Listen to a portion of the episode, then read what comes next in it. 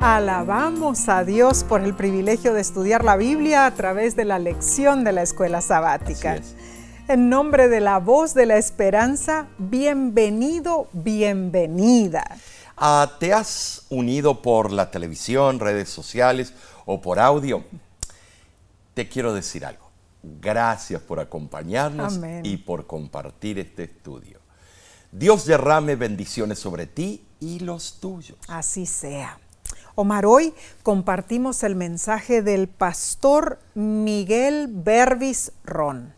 Y él dice lo siguiente, queridos amigos, pastor Grieve y hermana Nesí, junto a todo el equipo de La Voz de la Esperanza, reciban un saludo desde Barquisimeto, Venezuela. Amén.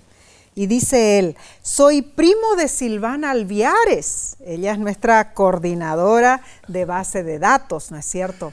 Les felicito, dice el pastor, por este programa de estudio de la lección de la escuela sabática.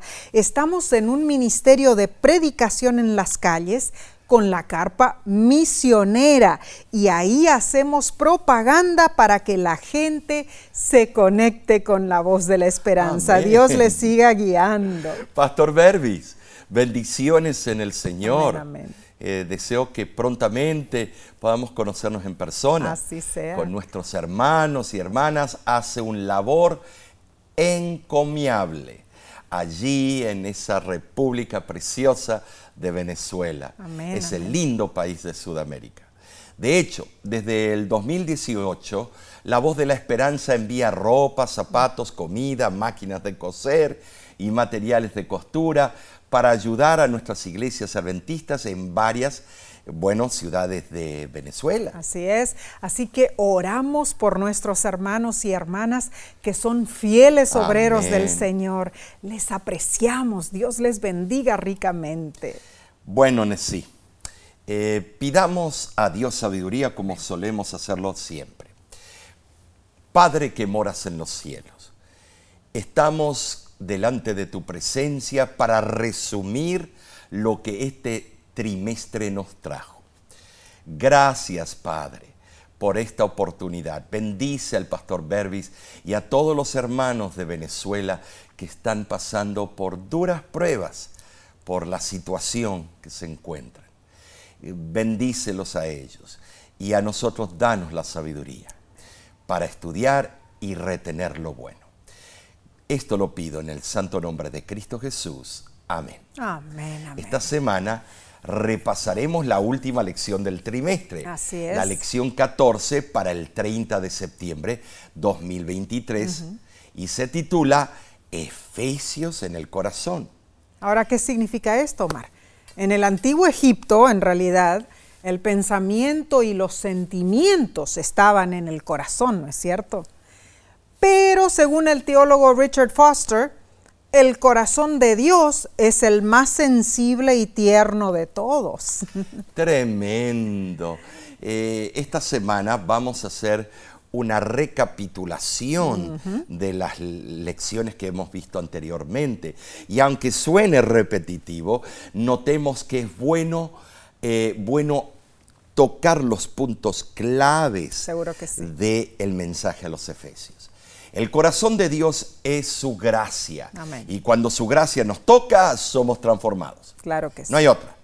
Comenzamos a crecer en amor, abandonamos el egoísmo y empezamos a vivir para Dios y para los demás. Amén. Así, la gracia divina nos salva. Claro que sí. Eh, Sabes, Nesí, el texto de esta semana está en Efesios capítulo 2, versículos 8 al 10, que ya lo hemos repasado en el pasado.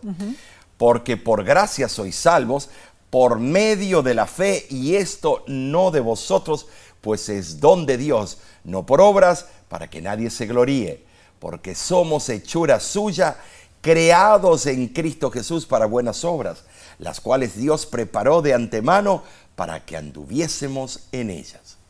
Bueno, cuando uno visita la ciudad de Londres, en Reino, Unido, claro que sí, hay muchos lugares impactantes para ver, oh, ¿no es cierto? Entre ellos a los famosos palacios de la realeza inglesa. Pero El London Eye, el ojo de Londres es muy llamativo, ¿no es cierto? Sí, lo ves ahí, enfrente tuyo, una tremenda estructura. El Ojo de Londres es la noria más alta de Europa. Sí lo es. Al girar en su recorrido, uno visualiza panorámicamente a la ciudad de Londres. Sí. En la parte más alta uno puede ver el río Támesis, el famoso Big Ben, las casas del Parlamento, catedrales y palacios históricos. Cierto, eh, la verdad es muy lindo. Pero el erudito del Nuevo Testamento, Nicholas Thomas Wright, comparó los escritos de Pablo con esa atracción turística. con el ojo. Sí, él dijo, la carta a los Efesios está en relación con el resto de las cartas de Pablo como el ojo de Londres. No es el más largo ni el más completo de sus escritos, pero ofrece una vista impresionante de todo el paisaje. Muy bien dicho. Desde allí, a medida que gira la rueda, se obtiene una vista panorámica de un tema tras otro. Tremendo, eh, la verdad que esa analogía es muy buena. Cierto. En Efesios, Pablo se dirige a creyentes de todas partes y épocas. La sensación atemporal de su carta permite que la vista panorámica penetre en nuestro mundo y pensamiento.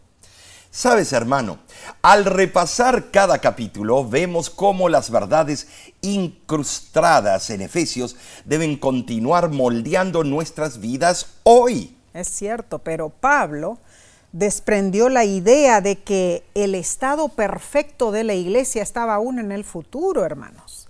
Él escribió a los, a los Efesios perdón, en el año 64 después de Cristo, dos años antes que Pablo le dijera a Timoteo que estaba listo para ser ofrecido, que el tiempo de su partida estaba cercano. En esa época, las semillas de la apostasía ya germinaban en la iglesia. Diez años antes, Pablo había dicho a los tesalonicenses, ya está en acción el misterio de iniquidad. Esto es muy cierto, relevante, con tristeza. Pablo habrá registrado que entrarían lobos rapaces que no perdonarían la, la vida del rebaño. La iglesia no estaba en marcha hacia la perfección en la unidad, no. Más bien iba a ser desgarrada por diferentes facciones y enajenada por divisiones como la facción arriana, los gnósticos y otros más. El libro Primeros Escritos, páginas 141 y 142, lo explica así el apóstol lo sabía. Por consiguiente, debía mirar más allá de la gran apostasía, hacia la época en que sería reunido el residuo del pueblo de Dios.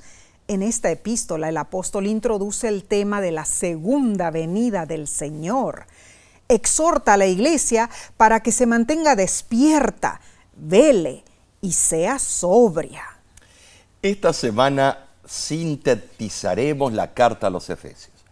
Eh, el autor de la lección vuelve a recalcar cada capítulo, hermanos. Hermano, hermana, imagínate que te inviten a plantar una nueva iglesia en una zona no evangelizada. ¿Cómo usarías el libro de Efesios para prepararte para ese desafiante proyecto? ¿Cuál sería el mensaje evangelístico que usarías? ¿Podrías identificar los principios necesarios para establecer una iglesia vibrante? ¿Usarías como modelo lo que Pablo aconsejó en su epístola? ¿Sería esa nueva iglesia una congregación llena del gozo de la salvación? Estoy segura que tú harías lo posible para que esa iglesia estuviera siempre unida, ¿no es cierto, mi hermano, mi hermana? Omar, en verdad sería maravilloso que cada una de nuestras iglesias tuviera miembros unidos en Cristo, unidos en, actividades, unidos en la misión de evangelizar, ¿no es cierto? ¿Será que podemos lograr esa meta, hermanos? Claro que sí. Todo lo podemos en Cristo. Bien.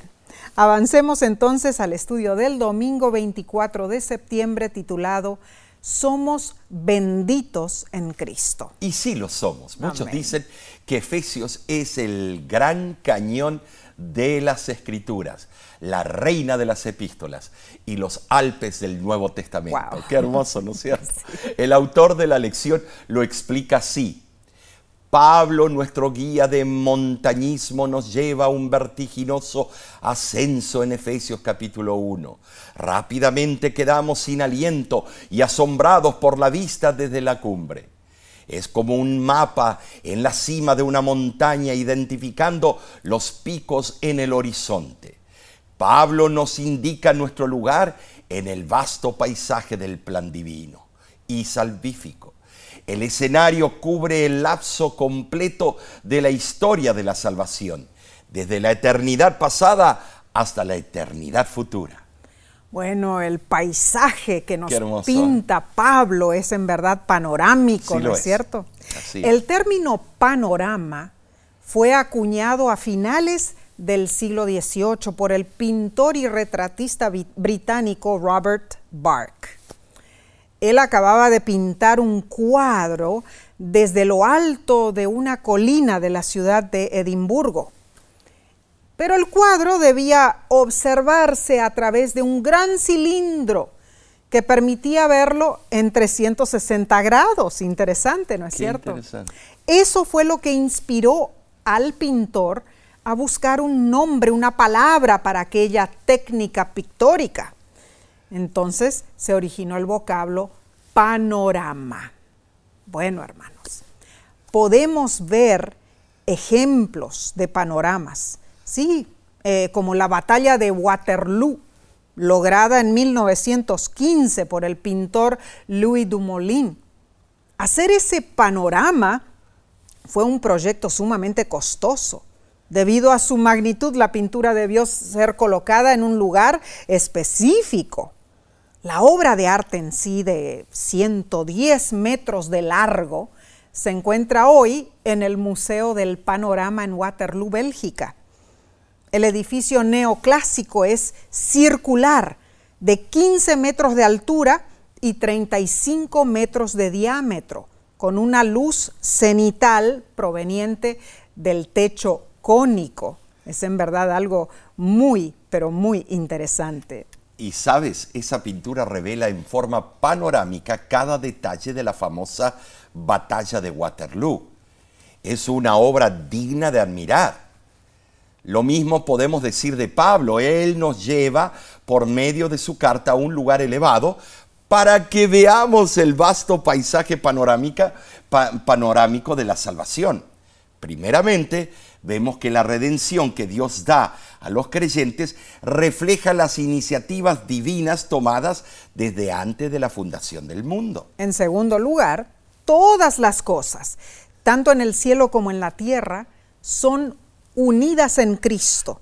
Y el plan de Dios para la plenitud de los tiempos se cumplirá para que finalmente experimentemos el misterioso plan de Dios.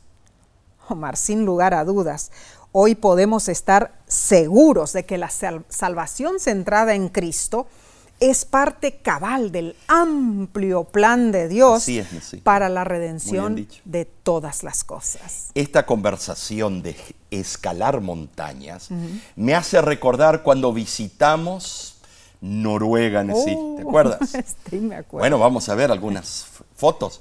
Claro. Eh, ¿Te acuerdas, Nesí, cuando tomamos el tren en el pueblo eh, idílico de Flam? Oh, Flam Se describe precioso. el ferrocarril de Flam como uno de los trayectos en tren más alucinantes y la verdad que es espectacular, Oh, como lo podemos ver. Es una de las vías ferroviarias más empinadas del mundo. Desde las ventanas del tren vimos paisajes únicos, Tremendo. ríos caudalosos, color turquesa, montañas empinadas, pueblecitos y casitas pintorescas Oh. en los bosques y por supuesto cascadas por doquier. La verdad que a mí me encantó, Omar. No sé, Sí. a ti también, ¿verdad? Ese recorrido fue inolvidable. Y después de tomar el tren, ah, fuimos al pueblo de Aur- Aurlandsvagen. ¿no es cierto? ay, ay. Allí iniciamos nuestro senderismo hacia el mirador de Stagestein. Y aunque hacía frío, ¿te acuerdas? Sí. Pero ni lo sentimos No. porque la caminata fue ardua y larga. Oh, sí. Después de unas tres horas finalmente llegamos a la famosa plataforma de observación de Stagestein. Está ubicada a 650 metros eh, sobre el fiordo de Aurland. La verdad que estar allí a mí me dio la impresión de flotar en el aire. Y bueno, lo están viendo. ¿No es cierto? Eh, desde Es que- allí pudimos disfrutar, ¿no es cierto? Sí, claro. Bueno, era una vista magnífica y panorámica del paisaje del fiordo y de todas las montañas. Inolvidable, No, nos, sen- nos sentimos agradecidos a Dios por la, la majestuosidad de su poder creador al haber hecho lugares tan preciosos, ¿verdad? Ay, qué hermoso, era tan impresionante Sí, sí, que sí. empezaron a caer lágrimas. La verdad. eh, por, por la alegría de estar en contacto con el Creador. Amén. Bueno, algo parecido es estar en la cima de la montaña descrita por Pablo. Claro. Y poder visualizar el maravilloso plan divino. Amén. Lo más hermoso que hay. La experiencia inspira acción de gracias.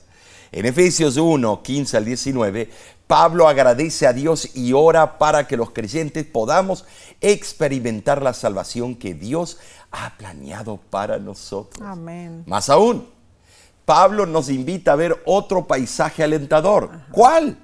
Al finalizar la subida más empinada, podemos ver a Cristo resucitado, ascendido, exaltado, gobernando para siempre sobre todo poder imaginable. Ah, precioso. Y la sierva del Señor escribió lo siguiente en Palabras de Vida del Gran Maestro, página 240.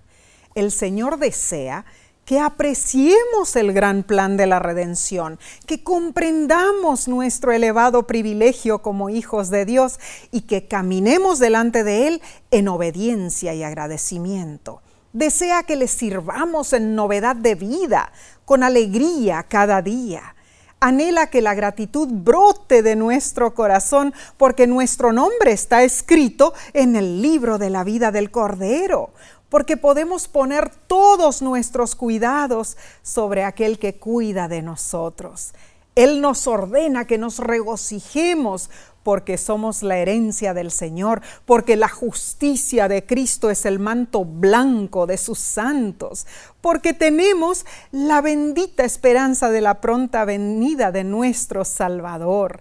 Alabado sea el Señor. Amén, sí. Leer los escritos de Pablo, hermanos, nos permite visualizar algo esplendoroso, la gracia de Dios expresada en Cristo y la seguridad de que podemos vivir cada día en la cima de la montaña. Amén, sí. Bueno, continuaremos con este fascinante estudio en unos segundos. Volvemos enseguida.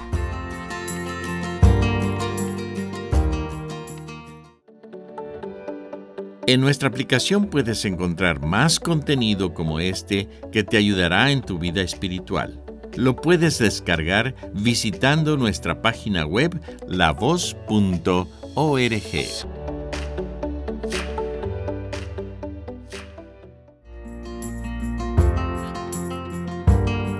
Nos place tener tu compañía. Dinos, ¿eres bendecido con esta lección? Oramos para que así Amén. sea. ¿Y la has compartido ya? Hazlo para que muchos sean bendecidos. Bien, analicemos el estudio del lunes 25 de septiembre titulado Nuestra redención tiene impacto comunitario. Esta sección resume Efesios 2.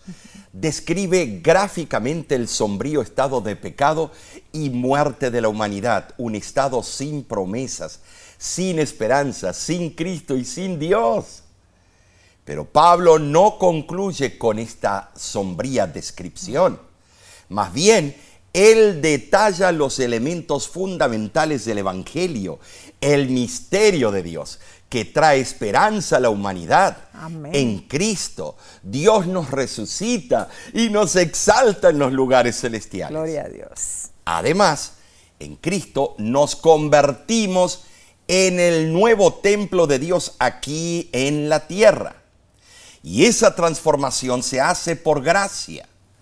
La gracia es el fundamento de nuestra fe, nuestra vida y también nuestra misión. El capítulo 2 de Efesios clarifica lo que Dios ha hecho por nosotros pecadores. Efesios 2.4 comienza diciendo, pero Dios que es rico en misericordia. ¿Qué hizo Dios en su misericordia por nosotros? Bueno, número uno, nos dio vida con Cristo. La resurrección de Cristo es nuestra. Número dos, nos resucitó con Cristo. La ascensión de Cristo es nuestra. Y número tres, nos elevó al cielo con Cristo, o sea, la coronación, la coronación de Cristo, perdón, es nuestra. Y repetimos la afirmación del autor de la lección que dice, no somos simples espectadores de los eventos de la vida de Cristo, los que transforman el cosmos. Dios, no por ningún mérito en nosotros, sino por su gracia, tiene la intención de que los creyentes vivamos en solidaridad con Jesús y practiquemos buenas obras. Ahora debemos asentar claramente, si vivimos en solidaridad con Jesús, debemos vivir en solidaridad con los demás. Recordemos, hermanos, hermanas, la muerte de Jesús tiene beneficios verticales que establecen nuestra relación con Dios y beneficios horizontales que cimentan nuestras relaciones con los demás. Por la gracia de Dios, tenemos el privilegio de vivir en unión e-, estrecha con Jesús y con nuestros hermanos en la fe. Pero, Nessie, ahí viene el pero esta unión no es exclusiva entre los que nos consideramos fieles hijos de Dios. Uh. Esta unión debe expandirse para que otros sean parte de la familia de Dios. Amén. Y todo esto requiere esfuerzo, ganas, agallas. Mucho, mucho esfuerzo. Cuán cierto, Omar. La lección saca a relucir el hecho de que los versículos 8 al 10 de Efesios 2 desempeñaron un papel muy importante en la conversión de muchas personas. Por ejemplo, Martín Lutero encontró en esos versículos la gracia divina que ganó su corazón. De allí, él se basó para afirmar los puntos centrales de la reforma, las cinco solas, sola scriptura, sola fide, sola gratia, solus Christus, soli deo gloria, que significa que Solo la escritura, solo la fe, solo la gracia, solo Cristo, solo Cristo, solo a Dios sea la gloria. ay, ay, ay, es, las palabras más famosas Amén. Eh, desde la Reforma para aquí. De igual manera, vemos el testimonio de Juan Wesley. Oh, sí. Tremendo predicador. La revista Historia Cristiana, volumen 5, número 1, 1984, describió lo siguiente. En 1738, 18 días después de experimentar la conversión en la calle Aldersgate de Londres, Juan Wesley predicó en la Universidad de Oxford, exclamando un grito del corazón y manifestando un nuevo movimiento. Su texto, Efesios 2.8 eh, no hay duda que nuestra redención tiene un impacto comunitario, donde muchos llegan a conocer el Evangelio de salvación. Gloria a Dios. Y la sierva del Señor afirma en Joyas de los Testimonios, volumen 3, página 56. ¿No se repite el caso de Éfeso en la iglesia de esta generación? ¿Cómo está empleando su conocimiento la iglesia que hoy ha recibido el conocimiento eh, de la verdad de Dios? Cuando sus miembros vieron por primera vez la indecible misericordia de Dios por la especie caída, no podían permanecer en silencio. Los dominaba el anhelo de cooperar con Dios para dar a otros las bendiciones que habían recibido.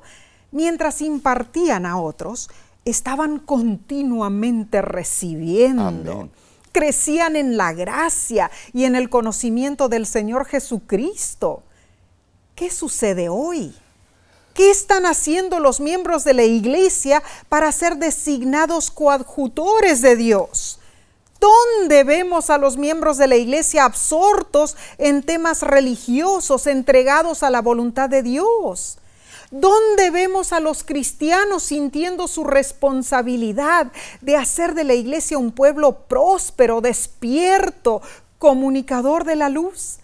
¿Dónde están los que no escatiman trabajo y amor por el Maestro? Nuestro Redentor ha de ver del trabajo de su alma y ser satisfecho. ¿Qué sucederá con los que profesan seguirle? ¿Quedarán satisfechos cuando vean el fruto de sus labores? Ay, ay, ay, sí, esto es serio. Sí lo es. Ay, me hace temblar. Preguntémonos, ¿por qué hay tan poca fe, tan poco poder espiritual? ¿Por qué son tan pocos los que comparten el mensaje de Cristo? Ay, ay, ay. Ay, ay. ¿Por qué son tan pocos los que revelan los misterios de la redención? ¿Por qué no resplandece como luz ante el mundo la imputada justicia de Cristo por medio de, los de los que profesamos seguirle? Mira, mira hermano y hermana. ¿Está tu vida en armonía con la luz, con los privilegios y con las oportunidades que el cielo te ha concedido? Ay, ay, ay, hermanos, necesitamos reflexionar cuidadosamente en esto. Cristo, el sol de justicia, ha amanecido sobre su iglesia, gloria Así a Dios. es, así es. Y le ha encargado que se incumba de resplandecer. Es el privilegio de cada uno de nosotros progresar. Los que estamos unidos con Cristo tenemos el privilegio de crecer en la gracia y en el conocimiento de nuestro Salvador. Pero tenemos la responsabilidad de impactar nuestra comunidad con las verdades eternas. Entonces, ¿estás listo para compartir con otros el amor de Cristo? Oramos para que así sea, mi hermano, mi hermana. Bien, pasemos a la lección del martes 26 de septiembre titulada Somos la iglesia del Dios vivo. Y sí debemos serlo. Amén. Nos alegramos cuando los miembros de la iglesia dicen cosas positivas acerca de nuestra iglesia adventista, ¿verdad? ¿Cierto?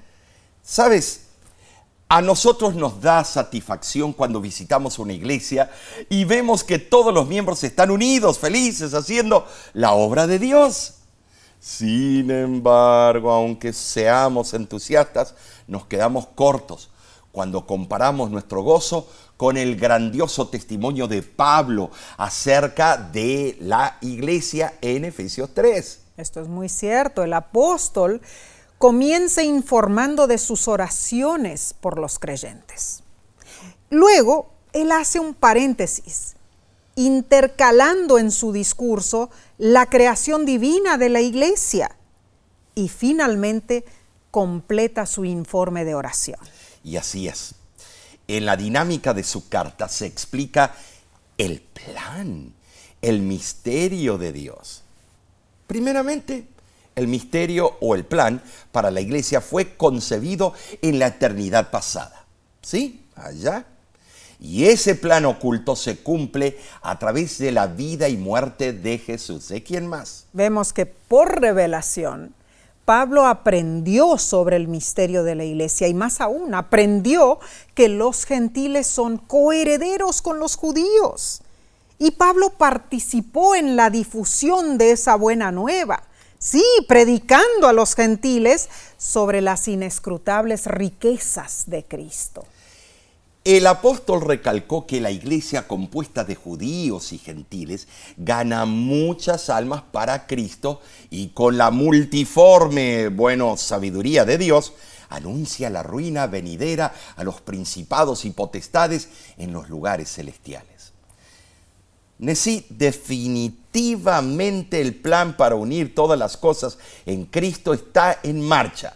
Amén. Pero el tiempo es corto, Oh, sí lo Muy es, corto. sí lo es. Y fue esa comprensión que motivó a Pablo a orar por los creyentes. Y esto te incluye a ti. Claro. Me incluye a mí, a ti, Omar. Sí, Nesí. Te pregunto, hermano, hermana, ¿puedes tú imaginar al apóstol orando por ti para que seas lleno de toda la plenitud de Dios y participes plenamente en el misterio asombroso y desarrollo de una iglesia unida?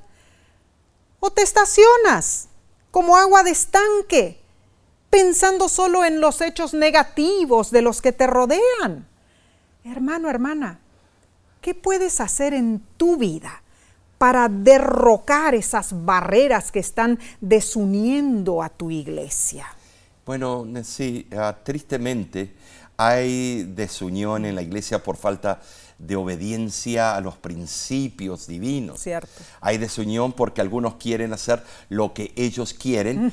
o lo que se les da las ganas y no lo que Dios quiere. Mm, Hay desunión por la falta de sabiduría, ¿También? aunque nos creemos a veces la divina pomada. Mm. Hay desunión por falta de interés en la salvación de las almas. Creemos que la iglesia es un magneto que las trae y caen en el bautisterio. En verdad, el motivo, motivo para que una iglesia alabe a Dios en forma unida es que en ella se refleje bueno, la gloria de Cristo. Claro que sí. Hoy día existen áreas grises concernientes a la iglesia. Todo se confunde con la excusa de diversidad y comprensión del pecado, no del pecador.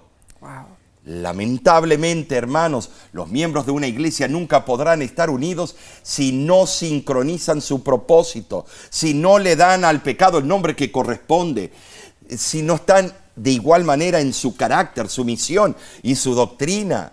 Definitivamente no debemos aminorar el pecado para aumentar la gracia y es lo que hace el cristianismo hoy en día. La gracia no es barata, fue pagada por un alto precio. Hermano, hermana, las nuevas definiciones de familia, no hay que suavizarlo eso. Hay que decir la verdad. Ha llegado el tiempo de unirnos en el espíritu y en verdad para que esa gracia divina tenga el efecto comunitario y mundial que anhelamos. Amén y amén. No seremos populares. Amén. Y leo de Sermones Escogidos, tomo 1, página 46. El Señor no le ha dado a nadie la tarea de pretender arreglar la iglesia. Sin embargo, individualmente debemos sentir que somos responsables ante Dios de ser una bendición para todos aquellos con quienes nos asociamos. Debemos considerar que todos hemos sido comprados por la sangre de Cristo. Aquí estamos, piedras vivas de la cantera. Hemos de ser cincelados y preparados para la nueva Jerusalén. No permitamos que nadie crea que está del todo bien. Tan pronto como somos extraídos de la cantera, tenemos una labor que hacer por nosotros mismos. Debemos meditar en aquello que nos ayudará a edificar un carácter sólido. No debemos creernos superiores a los demás, sino que hemos de estimar a los demás como superiores a nosotros. Necesitamos que nuestras almas sean elevadas a Dios en todo momento para obtener ayuda, para que no caigamos consejos prácticos de la sierva del Señor. Tremendo lo que habrá sido escucharla predicar. Debemos prestar atención a la exhortación del apóstol respecto a ser santos en nuestra manera de vivir. Cuando eliminemos todo lo que constituya un obstáculo para nuestro progreso, el Espíritu Santo obrará en nosotros deseamos llenarnos del Espíritu de Dios, sí, pero si no estamos estrechamente relacionados con Cristo, mm. nuestros pensamientos estarán centrados en lo que no tiene importancia. Oh, pero si estamos vinculados con Jesús, seremos canales de luz Hermanos, debemos mantener mediante una fe viva fijos nuestros ojos en el autor y consumador de la fe en sí. Amén, así sea, Omar. Notemos cómo ocurre la transformación entonces. Antes de conocer a Jesús, nuestra conversación gira en torno a ¿qué vamos a vestir? ¿Qué vamos a comer? ¿Qué vamos a beber? Todas cosas mundanas, ¿no es cierto? Y eso conlleva a criticarnos unos a otros. Oh, sí. Pero tan pronto como nos familiarizamos con Cristo y por su gracia nos unimos a Él, nuestra actitud es transformada. Claro que sí, así es. Se forma una cadena que vincula nuestros corazones en unidad, hermanos. Amén. Llegamos a ser compañeros, unidos con Cristo. Y esa perfecta conexión da al mundo un testimonio del poder de Muy Dios. bien, muy bien dicho. Entonces, ya no habrá contiendas ni divisiones, ¿no es cierto? No habrá terquedad en nadie que esté unido con Cristo. Que Dios nos ayude, hermanos, a alcanzar este tipo de unidad en nuestra iglesia. Y Eh. va que, que necesitamos esa unidad. Claro que sí. Porque siempre hay grupitos o castas o eh, caciquismo en las iglesias y, y este grupo en contra del otro grupo. ¿Y cómo divide? ¿Y cómo Oh. atrasa la obra? Es que no están unidos no están en el. Evangelio. No. No están Es una pensando. agenda egoísta. Claro, Cada grupo, yo claro. tengo la razón cómo interpreto las doctrinas de la iglesia y el comportamiento de los hermanos. Pero- Eh, Ay, por favor, por favor, Cristo ya viene. Amén. Dejemos esas diferencias a un lado Gloria y dediquémonos a lo que Dios quiere que hagamos. Así sea. No a los fetichismos que tenemos. No, no, no. Entonces, Con la ayuda de Dios lo podemos claro. Alcanzar. Bueno, continuaremos con el estudio del miércoles en unos segundos. Volvemos enseguida.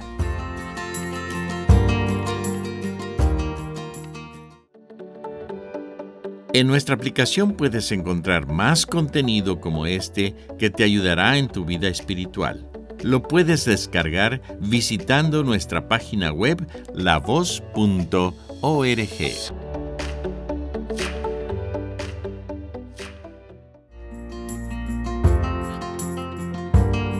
Nos estamos gozando con este último estudio del tercer trimestre de 2023.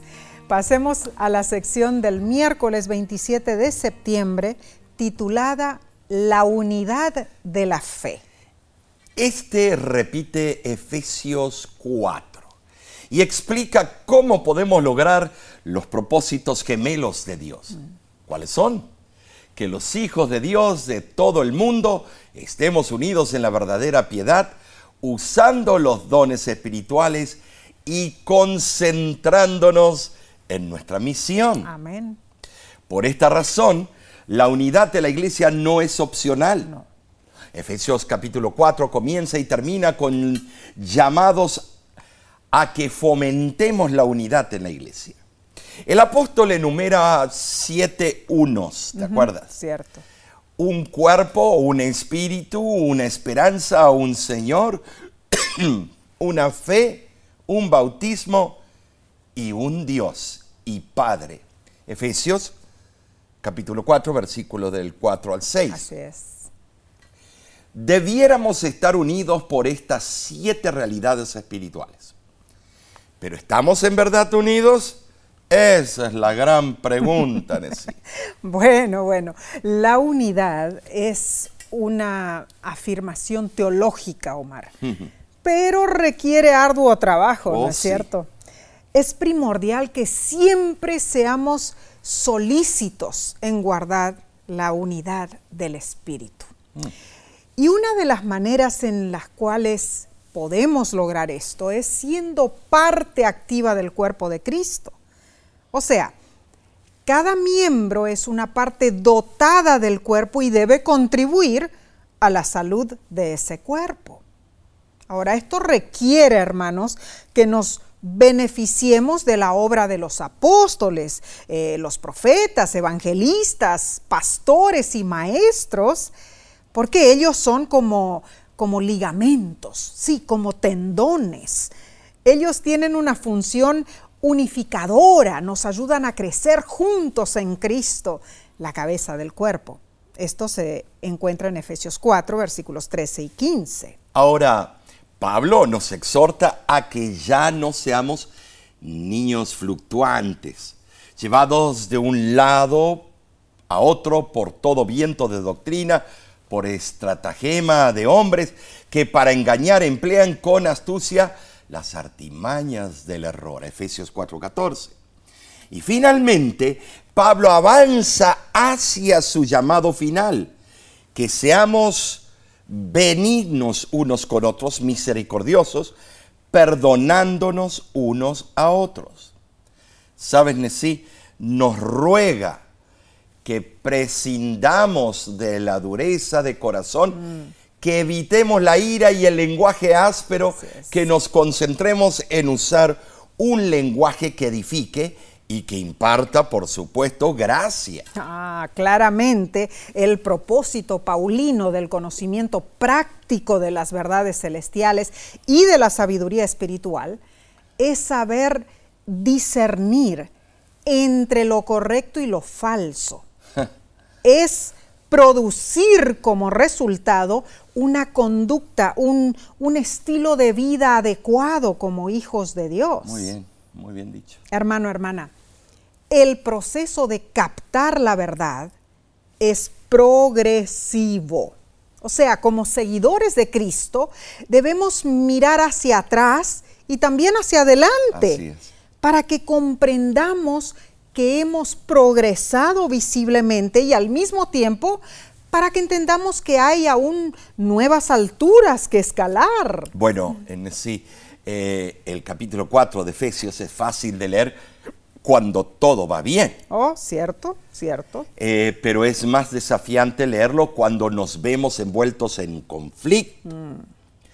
Eso le pasó a Heradio. Oh. Eh, con 20 años de edad, llegó a la conclusión que su vida era un verdadero fracaso. Mm, pobrecito. ¿Te acuerdas? Desde los 16 años había estado usando drogas. Al principio era solamente para probar y siempre decía que pararía cuando eh, él quisiera. Y siempre los adictos dicen lo mismo. Mm. Pero el día que quiso parar descubrió que no podía. Pobrecito. Claro. qué horrible. Eh, se pierde la fuerza de voluntad. Era un esclavo del vicio. De ese momento en adelante su vida fue un fracaso tras otro. Sabes, me acuerdo que abandonó los estudios, dejó la casa de sus padres y para sobrevivir empezó a robar, lo que lo llevó a pasar un tiempo en la prisión. Sí. Horrible. Ay, al salir, lo único que consiguió fue un cuarto inmundo para vivir. Pero cierta noche en ese lugar, un amigo le mostró en su celular, en la aplicación de YouTube, el canal de la voz de la esperanza, justo en el momento en que su servidor estaba predicando el tema situaciones insólitas. Mm, el mensaje tocó su corazón. Mm. Le preguntó al amigo dónde podría ir para escuchar más de esos temas y el amigo lo dirigió a una campaña de evangelismo que estábamos presentando con la voz de la esperanza. Ese joven me contó su historia. Y en vez de criticarlo, los hermanos de la iglesia se unieron en oración mm. y buenas obras para ayudarlo. Qué lindo. Finalmente Radio se bautizó, hermano. Gloria a Dios. Qué hermoso, ¿no es cierto? Precioso testimonio. Ese, Omar, es un verdadero ejemplo de cómo una iglesia puede experimentar la verdadera unidad del cuerpo de Cristo, ayudando a otra persona, ¿no es cierto? El libro Joyas de los Testimonios, volumen 1, página 445, expande este concepto. Dice, Dios está conduciendo a un pueblo para que se coloque en perfecta unidad sobre la plataforma de la verdad eterna.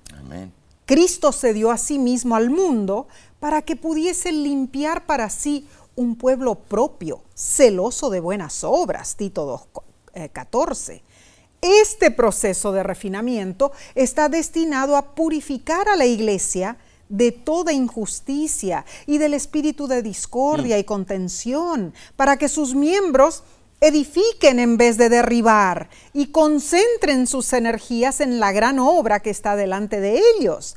Dios quiere que sus hijos lleguen a la unidad de la fe. y muy bien expresado por la escritora inspirada. No hay duda, la vida de Jesús en nuestro corazón es el principio en sí activo del amor impartido por el Espíritu Santo. Amén. Amén. Es lo único que hace que seamos fructíferos en buenas obras. Cierto. Hermano, el amor de Cristo es la fuerza y el poder de todo mensaje divino que pueda brotar de labios humanos. Es lo único que nos puede unir como iglesia. Amén y amén. Y cuando Cristo toma posesión de nuestro corazón, hermano, hermana, todo cambia. Esto es una realidad, Omar. Sí, porque aquel horrible y estrecho círculo del yo mm. ya no es el centro de nuestros pensamientos, porque ahora nos volvemos uno con Cristo, ¿no es cierto? y por ende buscamos las formas más elevadas para unirnos también con nuestros hermanos en la fe. Qué importante es esto, ¿no es cierto? Bien, pasemos entonces al estudio del jueves 28 de septiembre titulado Somos receptores y dadores de gracia. Muy interesantes los dos conceptos parecen iguales, pero tienen sus diferencias. Aquí repasamos los puntos principales de Efesios capítulo 5, pero debemos comenzar con Efesios capítulo 4, versículo 32, donde Pablo aconseja que seamos benignos, misericordiosos, perdonándonos unos a otros mm. como Dios nos perdonó. Claro que Somos llamados a modelar nuestro comportamiento hacia los demás. ¿De acuerdo? Al perdón y la gracia de Dios hacia nosotros. Sabes, hermano, Pablo contrastó el estilo de vida de imitar el amor de Dios con el enfoque pagano de su tiempo. Bueno, los seres humanos con demasiada frecuencia abusan de los demás para su propio placer y luego se jactan de hacerlo. La verdad que somos crueles, ¿eh? No tienden a atesorar a los demás como hermanos o hermanas en la familia de Dios. Es más, se burlan de ese concepto. ¿Saben? Sí, Pablo nos advierte que tal enfoque no tiene futuro en el nuevo mundo que Dios está planeando. Mm, de ninguna manera. No, no, no, Es que debemos alejarnos de la oscuridad de nuestro pasado, hermanos. Debemos andar como hijos de luz. Mm emulando el amor del Padre. Debemos abandonar aquellas obras de las tinieblas, incluso aquellas hechas en secreto. Interesante. Efesios 5 del 11 al 12. Debemos vivir de acuerdo a la luz de Cristo. O sea, en lugar de desperdiciar nuestras vidas en la embriaguez, debemos redimir el tiempo y más aún dar gracias a Dios por su amor. Efesios 5 del 15 al 21. Y es cierto, Pablo eh, amplía su tema de imitar al amor de Dios al aconsejar a los esposos y esposas cristianas. sí, claro. O cristianos. El amor abnegado de Cristo por la iglesia es el modelo para los esposos cristianos. Sí lo es. Y la lealtad de la iglesia hacia Cristo es el modelo para las esposas cristianas. También, claro. Claramente, en lugar de usar el don de la sexualidad humana en forma libertina y egoísta, el esposo y la esposa cristianos se enfocan en valorarse y atesorarse mutuamente, convirtiéndose en una sola carne. Mm. Efesios capítulo 5, versículo 28 al 33. Bueno, todo se basa en ser imitadores de Dios como hijos amados, dice Efesios 5.1. Es cierto. Hermanos, la gracia, por la gracia de Dios, nosotros somos llamados a vivir esa exhortación en nuestras relaciones con los demás. Testimonios ah, para la Iglesia, volumen 5, página 162, resume esto y dice, por sus obras malas, el hombre se ha enemistado con Dios, pero Cristo entregó su vida para que todos los que quisiesen fueran libertados del pecado y restituidos al favor del Creador. fue la anticipación de un universo redimido y santificado lo que indujo a Cristo a hacer el gran sacrificio.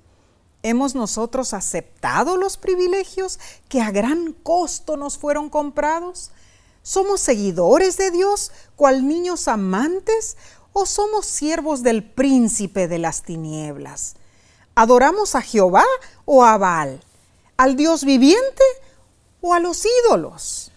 Ay, hermano y hermana, si seguimos a Cristo, sus méritos imputados en nosotros llegarán ante Dios como olor fragante y las bondades del carácter del Salvador implantadas en nuestro corazón esparcirán una dulce, bueno, fragancia en nuestro alrededor. Entonces, Nesí, el espíritu de amor, mansedumbre y paciencia que llenará nuestra vida suavizará los corazones endurecidos. Claro. Solamente así podremos ganar a los acervos enemigos de la fe para Cristo. Ay, ay, ay, es la única manera. ¿no es, la única manera. Y finalmente, hermanos, en la parte del viernes de la lección, eh, se concentra más bien en Efesios capítulo 6, ¿no es cierto? Y Pablo nos invita a hacer allí un ejército, un ejército dinámico y unido. Eh, bueno, un ejército también bien equipado para nuestra misión de batalla. ¿Cuál es nuestra misión? Proclamar el Evangelio de paz. Esa paz de Cristo nos asegurará el éxito, ¿no es cierto? Entonces, hermanos, pensemos en esto. Nuestra victoria únicamente depende de que nos mantengamos firmes, creyendo en la victoria de Cristo y actuando de acuerdo a lo que creemos. Amén. La verdad de que mm, yo veo en, esta, en este trimestre un conjunto de ideas que nos ayudarán a triunfar en nuestro caminar hacia la patria eterna. Así que de esta manera concluimos la lección de esta semana. Hagamos una rápida recapitulación. ¿Qué te parece, Nesí, si ahora vamos punto por punto para que los que están escuchando y viendo puedan tener un esquema? Bien. Primero, el plan de Dios es unir a todos en Cristo. Tenemos la responsabilidad de vindicar a Dios ante el universo al identificarnos con Él por medio de su Hijo amado Cristo Jesús. Número dos, Cristo es nuestra paz. Por medio de Él volvemos a estar en armonía con Dios. El poder transformador de Cristo entra en acción, pues éramos extranjeros y ahora somos llenos y completos por la plenitud de quién más, de Dios. Número cuatro, nuestra nueva vida en Jesús tiene implicaciones. Oh, sí lo tiene. Recibimos dones espirituales para que ya no vivamos como lo solíamos hacer antes, cuando estábamos sumidos en el pecado. El número cinco, debemos vivir como hijos de luz, imitando a Dios con obras de amor hacia los que nos rodean. Y esto incluye nuestra relación, bueno, matrimonial. Así es. Y número seis, debemos ponernos la armadura de Dios para vencer los ataques del enemigo. El tiempo ha pasado rápido. La verdad que sí. Ya concluimos el tercer trimestre del 2023. Puedes creerlo, increíble. Eh, la verdad que cada lección nos hizo reflexionar en nuestra vida espiritual y en nuestras relaciones con los demás. Oh, Aprendimos, la verdad, mucho eso. Muchísimo, ciertamente. Pero ahora, Omar, nos encaminamos hacia una temática muy diferente. Ay, qué linda. Sí, el próximo trimestre estudiaremos consejos sumamente prácticos el título general de las siguientes 13 semanas es La misión de Dios, mi misión. Bueno, oh, tremendo. Seremos nutridos espiritualmente, educados como discípulos de Cristo, a prepararnos en forma personal y como iglesia para la segunda venida de nuestro Salvador Jesús. La primera lección para el 7 de octubre se titula La misión de Dios en favor de nosotros. Primera parte. Te invitamos a unirte con nosotros Amén. por este mismo medio. Estudiaremos y creceremos en la sabiduría del cielo juntos, Amén. como hermanos y hermanas en Cristo. Ay, así sea, así sea. Sabes, hermano, hermana, la voz de la esperanza es un ministerio oficial de la Iglesia Adventista del Séptimo Día, claro que sí. Si deseas aprender más, puedes visitar nuestra página lavoz.org. Agradecemos muchísimo tu apoyo y a ti que colaboras enviando tus ofrendas. Gracias por tu generosidad. Amén. Oramos siempre por ti, por los tuyos y sabes, rogamos que también ores por nosotros. Omar, este, este trimestre hemos estado en varios lugares, ¿no es cierto? Sí. A ver, ¿cuáles? Sí, bueno, visitamos allí la iglesia de Westchester en uh, Miami, Florida, ¿no es cierto? Sí. También estuvimos en la iglesia de San Anselmo, al norte de San Francisco, en California. Amén. Fuimos también al hermoso campestre hispano de la conferencia de Wisconsin. Pasamos lindos días allí. sí. En Silmar, California. En Charleston, South Carolina. Y en Denver, Colo- Colorado. Nos hemos gozado, ¿no es cierto?, con nuestros hermanos y les saludamos con cariño a todos Que Dios te bendiga y te guarde. Es nuestro sincero deseo para ti y los tuyos. Amén.